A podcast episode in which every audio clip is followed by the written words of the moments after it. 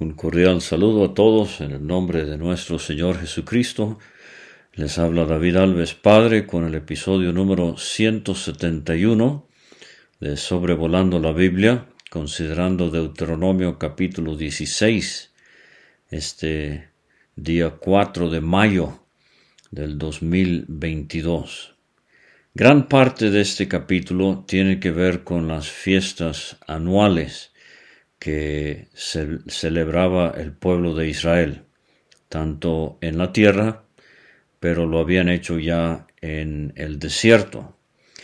Y vamos a ver que Deuteronomio 16 es otro ejemplo de un capítulo que nos muestra que el propósito de este libro eh, no solamente era de repetir la ley que Dios había dado en el Sinaí, ahora 40 años después en los campos de Moab, pero también eh, a veces se amplifica lo que Dios había dicho y como vamos a ver aquí a veces se modifican ciertos detalles dado de que van a entrar a la tierra prometida.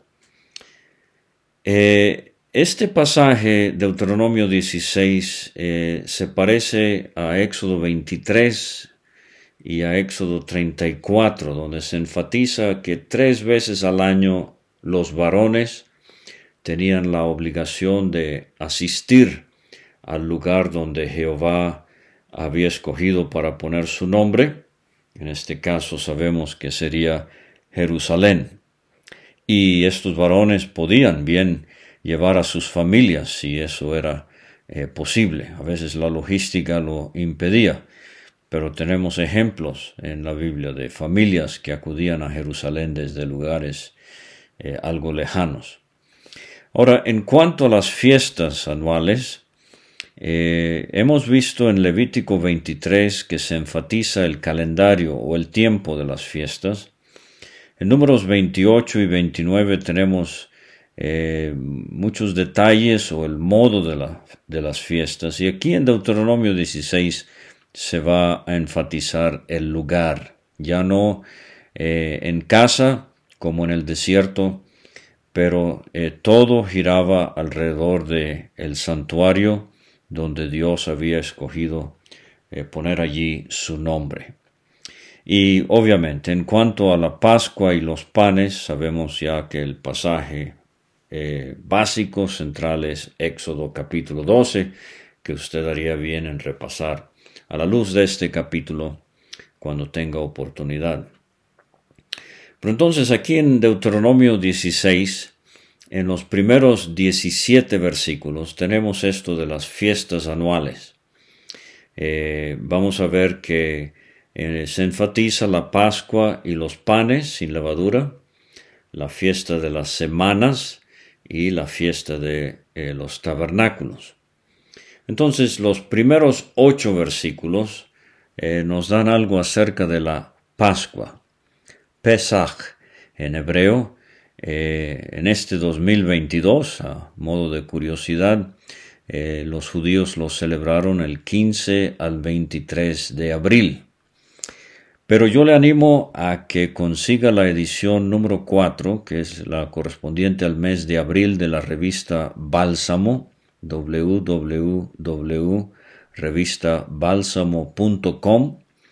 Si quiere suscribirse para recibirlo sin costo a su teléfono vía WhatsApp.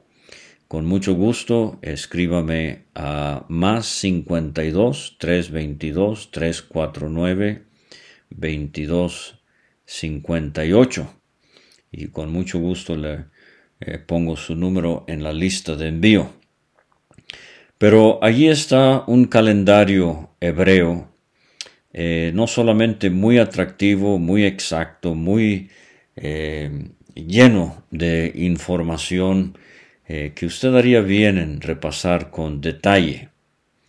Pero ahí vemos que en el mes de Abib, que después llegó a ser conocido como el mes de Nisan, el día 14 se celebraba la Pascua y el 15 al 21 los panes y en el transcurso de la fiesta de los panes era la fiesta de las primicias. Entonces dice el versículo 1 de Deuteronomio 16, guardarás el mes de Abib y harás Pascua a Jehová tu Dios, porque en el mes de Abib te sacó Jehová tu Dios de Egipto de noche. Fíjese cómo eh, serían eh, sacados de la esclavitud y de la oscuridad a la libertad y a la luz. Qué hermosa figura de lo que Dios hace hoy con el pecador que arrepentido pone su fe y confianza en Cristo como Salvador, y la sangre de Cristo lo limpia de todo pecado, y Dios le da libertad y luz a ese pecador que había estado en esclavitud y en oscuridad. El comentarista Deer de eh, del comentario de Bible Knowledge Commentary, él dice lo siguiente, la palabra Pascua, Pesach, proviene del verbo pasar, que significa pasar por encima. Esta fiesta conmemoraba la noche en que el Señor pasó por alto o encima de las casas rociadas con sangre de los israelitas, perdonando la vida de sus primogénitos y dando muerte a los primogénitos egipcios y a su ganado. Si usted maneja un poquito de inglés, quizás se ha dado cuenta de que en la versión en inglés de la Biblia, la palabra Pascua se traduce Passover, que es exactamente esta idea de pasar por encima. El ángel destructor no entraba a la casa, cuya puerta tenía sangre en los postes y en el dintel, pasaba por encima y se perdonaba la vida del primogénito. Ahora, eh, he mencionado que la Pascua y la fiesta de los panes eh, en este pasaje, en este párrafo, están entrelazados porque eh, van muy, muy de la mano. Y sabemos muy bien que la Pascua y los panes se han cumplido, se están cumpliendo, en cuanto a los panes, para ser específico. En 1 Corintios 5, versículos 7 y 8, Pablo escribe, Nuestra Pascua, que es Cristo, ya fue sacrificada por nosotros. Entonces aquí tenemos un versículo que confirma que la Pascua de Éxodo 12 es un tipo eh, cumplido por Cristo el antitipo cuando Él fue sacrificado en el altar de la cruz, muriendo cual Cordero de Dios, eh, llevando los pecados del mundo. Pero entonces la consecuencia de la obra de Cristo apropiada por fe en la experiencia de un creyente es la siguiente parte de lo que dice Pablo, así que celebremos la fiesta, eh, no con la vieja levadura ni con la levadura de malicia y de maldad, sino con panes sin levadura, de sinceridad y de verdad. Dice el versículo 2, sacrificarás la Pascua a Jehová tu Dios de las ovejas y de las vacas. Aquí está una modificación, ya no solamente ganado ovejuno, eh, eh, pero también se incluyen las vacas. Eh, el becerro, obviamente. Este es un cambio de lo que vimos en Éxodo 12. En el lugar que Jehová escogiere para que habite. Y algunas traducciones ponen para que resida. La idea es de residencia permanente. En el lugar que Jehová escogiere para que habite allí su nombre. Este es otro cambio. Ya no es algo que iban a celebrar en casa o con el vecino, pero esto era estrictamente ahora en relación al santuario. No comerás con ella pan con levadura. Siete días comerás con ella pan sin levadura, pan de aflicción. Entonces, eh, inmediatamente después de la Pascua, viene la fiesta de los panes sin levadura. Ahora David Alves Hijo, en su página de Facebook, Gracia más Gracia, el 23 de abril publicó un interesante artículo sobre esta mención del pan de aflicción. Y cito, encontramos aquí la única vez en toda la Biblia que los panes sin levadura son llamados pan de aflicción. Son llamados de esa manera porque Dios quería que siempre que comieran estos panes se acordaran de cómo habían tenido que salir de Egipto a prisa, los panes les harían recordar la aflicción de su vida en esclavitud y de la forma en la que tuvieron que salir para ser librados de ese yugo. Comer panes sin levadura no es agradable comerlos, y por eso Dios pidió que fuesen preparados de esta manera. Veamos entonces en los panes sin levadura la aflicción de Jesús y la aflicción nuestra. El pan de la aflicción nos hace pensar en Cristo, el varón de dolores experimentado en quebranto, Isaías 53.3. Él es aquel que sufrió grandes angustias por llevar las cargas de otros y por sufrir rechazo por parte de muchas personas a lo largo de su vida y durante su muerte. Lo vemos sufriendo aflicciones de todo tipo y muy profundas. Cristo es el pan de la aflicción. Él sufrió eso para brindarnos a nosotros el gozo y la paz que no pudimos encontrar en el mundo. Desde que nos refugiamos en Él, todo cambió.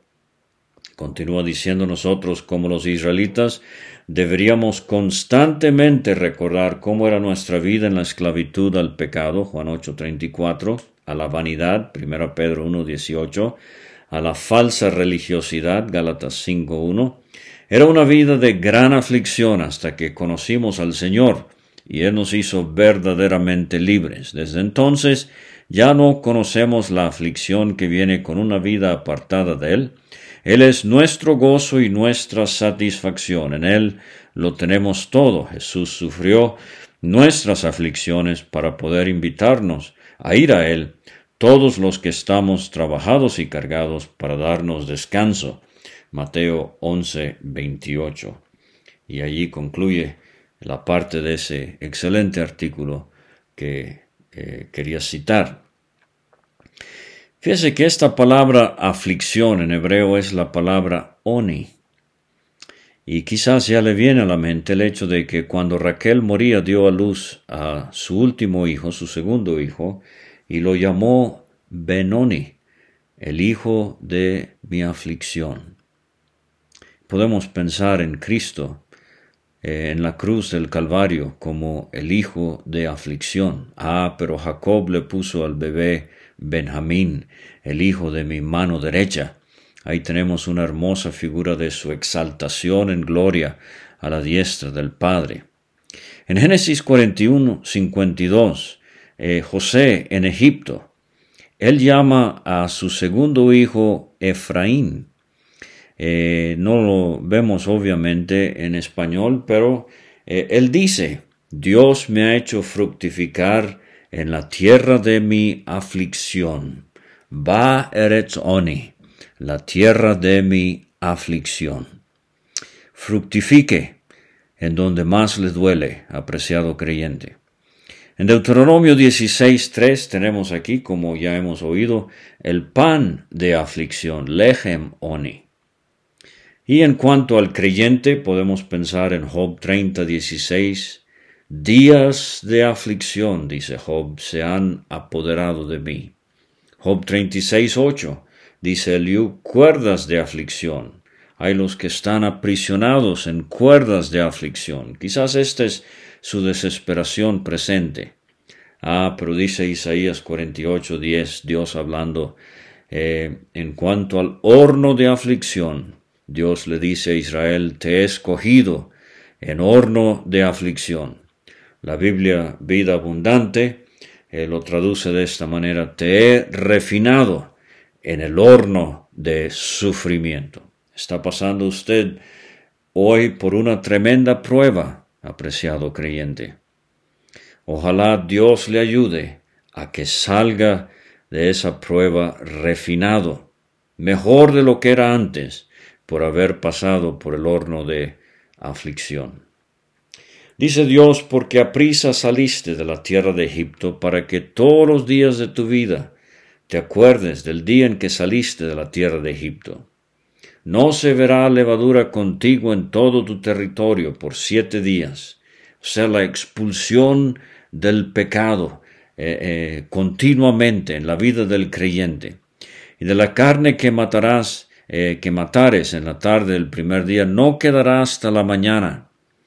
Disfrutar constantemente con frescura la obra de la cruz. no dejar como si fuera a un lado, eh, como a veces hacemos con las verduras o, cosas que no nos gustan. No, no, dice Dios, eh, que no sobre, llénense hasta más no poder de la carne que comerán en la Pascua. No podrás sacrificar la Pascua en cualquier en cualquiera de las ciudades que Jehová tu Dios te da, sino en el lugar que Jehová tu Dios escogiere para que habite allí su nombre. Vimos esta expresión siete veces en el capítulo 14. Sacrificarás la Pascua por la tarde, a la puesta del sol, a la hora que saliste de Egipto. Y esto nos hace pensar en Cristo, que a la hora de la tarde, después de clamar, Dios mío, Dios mío, ¿por qué me has desamparado? cual cordero pascual él murió en la cruz. La asarás, no crudo, eso sería sin contacto con el fuego, no hervido, dice Éxodo 12, eso sería contacto indirecto con el fuego. La asarás, contacto directo con el fuego. Fue lo que experimentó el Señor Jesucristo de la ira divina que cayó sobre él en el Calvario. Comerás en el lugar que Jehová tu Dios hubiera escogido. Fíjese, lo mencionamos ya, constantemente se enfatiza en Deuteronomio 16 el lugar donde se iban a celebrar estas fiestas. Y por la mañana regresarás y volverás a tu habitación, o sea, a lo que vinieron. Eso harían en Jerusalén, en el recinto del templo. Y la hermosa historia que viene a la mente es en Lucas 2 de José y María, eh, cuando vinieron a Jerusalén. Todo varón, esto es muy interesante, Cristo ya era considerado varón, eh, hombre, eh, en la sociedad judía por tener 12 años de edad. La única mención entre su nacimiento y la visita de los magos y el comienzo de su ministerio público a los 30 años. A los 12 años Cristo fue cuando dijo esa frase célebre, no sabíais que en los negocios de mi Padre me era necesario estar. Seis días comerás pan sin levadura, el séptimo día será fiesta solemne a Jehová tu Dios, no trabajarás en él. Ahora, versículos 9 a 12 tenemos la fiesta de las semanas o Pentecostés. Eh, para los judíos ellos lo llaman el Shavuot. Eh, de nuevo, eh, dato curioso, en el 2022 ellos van a celebrarlo el 5 de junio. Pero si ve el calendario que le he mencionado ya en eh, Bálsamo, edición número 4, eh, estamos ahora en el mes Sivan, el tercer mes, corresponde más o menos con mayo-junio de nuestro calendario gregoriano, y en el mes Sivan, el día 6, serían 50 días desde la fiesta de las primicias, que se celebraron allá cuando comían el pan sin levadura. Y eso es lo que significa Pentecostés, el día 50. Entonces dice el versículo 9, siete semanas contarás. Desde que comenzare a meterse la hoz en las mieses, comenzaréis a contar las siete semanas, y harás la fiesta solemne de las semanas. Pentecostés, a Jehová tu Dios, de la abundancia voluntaria. Este es un dato interesante. No siempre era eh, obligatorio lo que se daba. A veces había eh, lugar para dar eh, voluntariamente, como damos nosotros hoy, ahora en la era de la iglesia. Cada uno, según haya prosperado, como Dios haya puesto en su corazón.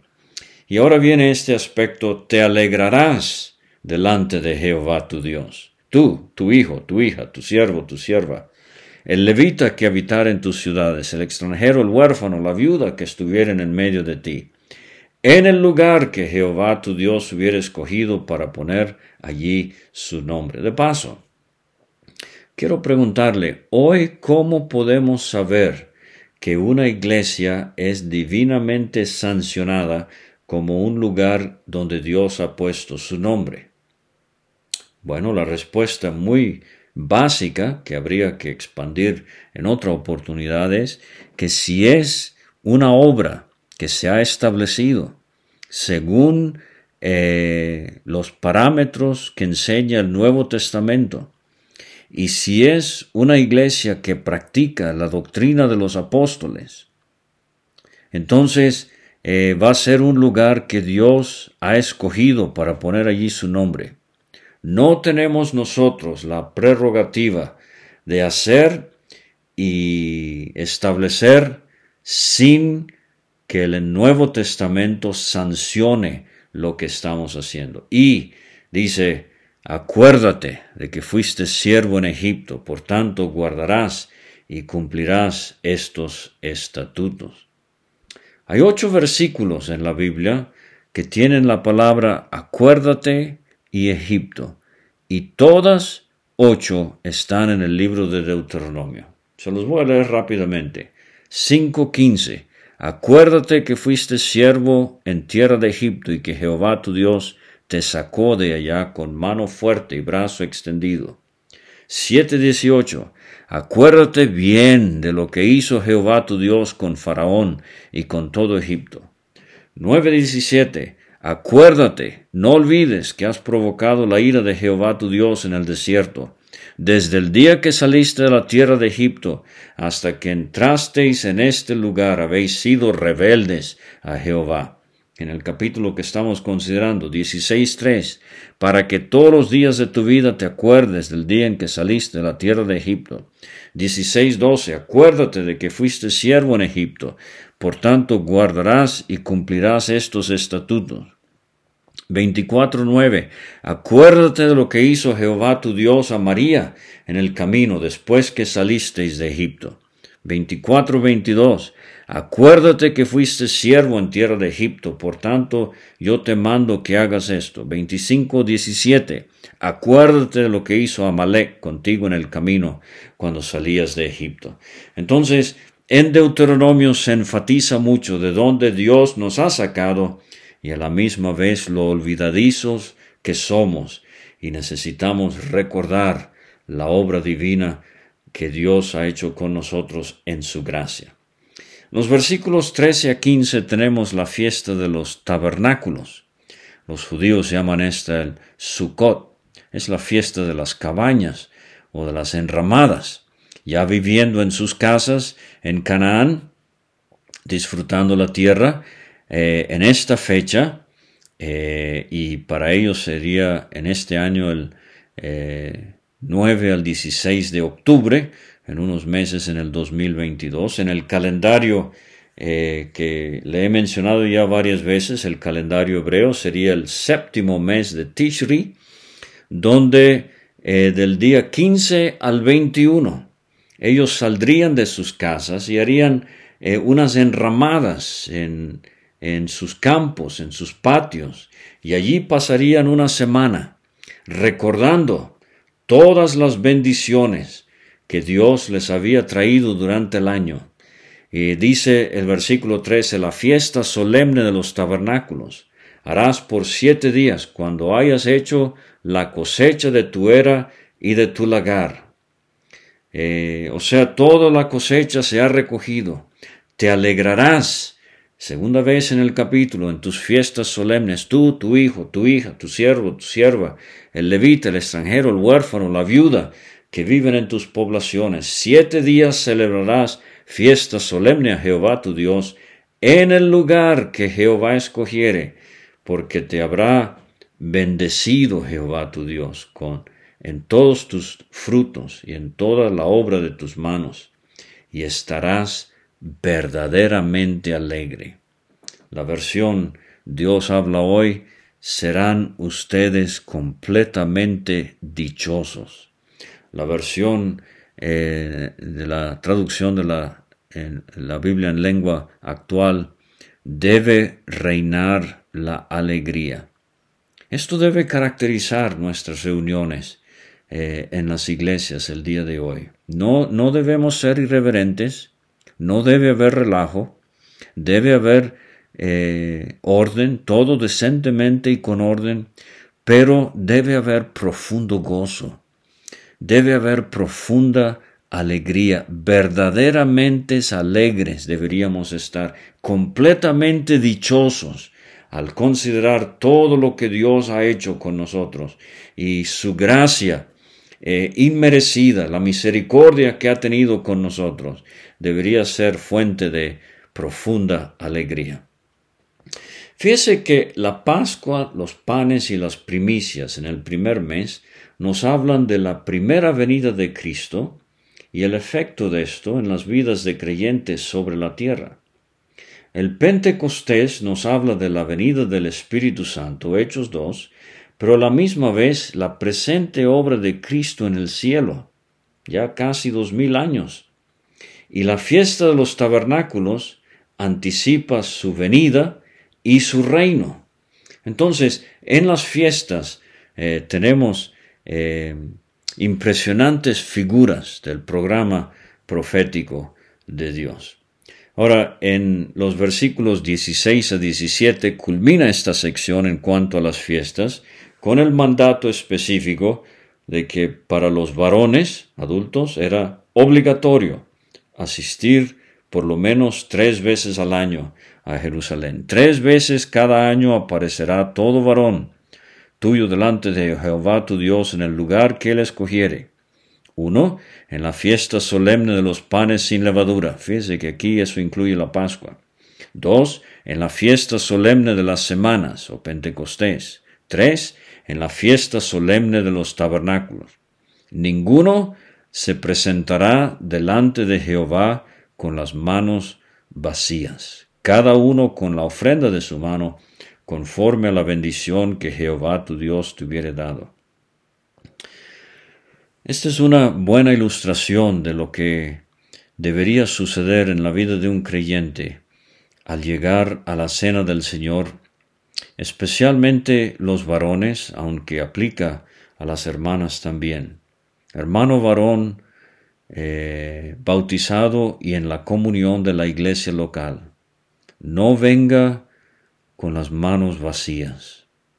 Durante la semana llene sus manos con algo que le va a ofrecer al Señor. Cada uno con la ofrenda de su mano. Esto era algo muy particular, conforme a la bendición que Jehová tu Dios te hubiera dado. Si usted es nuevo creyente, hermano, no piense que necesita pararse y hablar públicamente por 15, 20 minutos. Más bien ese es un error que muchos cometemos. El predicador bautista Charles Spurgeon, él dijo algo en su forma característica de hablar. Oraciones cortas son suficientemente largas. Entonces, por ejemplo, tome eh, el lunes Génesis 22 y empiece a leerlo, la eh, forma en que Abraham llevó a Isaac para ofrecerlo al monte Moriah y lo del carnero que murió en su lugar. Y léalo varias veces, de lunes, martes, miércoles, medítalo. Apréndase uno, dos, tres versículos de memoria, tres, cuatro puntos que pueda armar pensando en la cena del Señor y llegue el domingo por la mañana ante el Señor con las manos llenas o un himno, un buen himno que usted pueda eh, meditar durante la semana, tráigalo el domingo por la mañana, preséntelo al Señor como su adoración. No venga con las manos vacías. Esto es lo que mata nuestras reuniones. Hermanos con las manos vacías, con las bocas vacías, con espíritus vacíos, nada que decirle a Dios acerca de su amado Hijo y de la gran obra que hizo en la cruz del Calvario. Venga con las manos llenas y si hay oportunidad, con brevedad, preséntele al Señor lo que ha preparado con alegría. Bueno, cambia un poquito el tema en el versículo 18, del 18 al 20 es la administración de la justicia ya que estén en Canaán. Dice el 18, jueces y oficiales pondrás en todas tus ciudades que Jehová tu Dios te dará en tus tribus. Fíjese, eh, usted puede pensar, por ejemplo, en el libro de Ruth, eh, cómo sucedían cosas a la puerta de la ciudad. Ahí es donde usualmente se llevaban a cabo eh, reuniones de tipo civil, los cuales juzgarán al pueblo con justo juicio. Pero un día en Jerusalén, la capital no hicieron caso a este versículo, y el justo murió por nosotros los injustos, bueno para nosotros, pero cómo eh, mataron al justo, dice Pedro, eh, negaron al justo y mataron al autor de la vida. No tuerzas el derecho, no hagas acepción de personas, ni tomes soborno, porque el soborno ciega los ojos de los sabios y pervierte las palabras de los justos. La justicia, la justicia seguirás, dice nuestro versículo 20, para que vivas y heredes la tierra que Jehová tu Dios te da. Se lo voy a leer en la traducción del lenguaje actual. Dios le dará ciudades a cada tribu, y en cada, en cada ciudad se nombrarán jueces y autoridades, que deberán tratar a todos por igual, gobernarán y juzgarán al pueblo con honestidad, no aceptarán ninguna clase de soborno. Los sobornos hacen que una persona sabia y sincera se vuelva injusta. Traten siempre a todos con justicia Así disfrutarán de la vida y tomarán posesión del país que Dios les dará.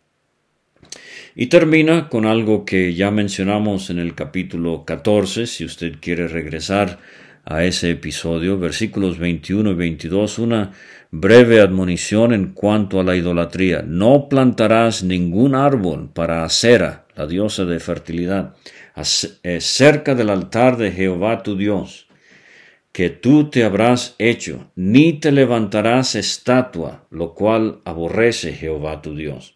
Ahora, esto no es cualquier tipo de estatua, esto no es una estatua de Cristóbal Colón eh, el 12 de octubre y eh, recordando lo que él descubrió. Fíjese lo que dice eh, la traducción de Dios habla hoy. No planten ningún árbol para honrar a un ídolo, ni lo pongan junto al altar del Señor su Dios no levanten piedras de culto pagano, pues esto le repugna al Señor su Dios. Entonces eran árboles, eran piedras que los paganos levantaban para eh, eh, rendirle culto a sus dioses.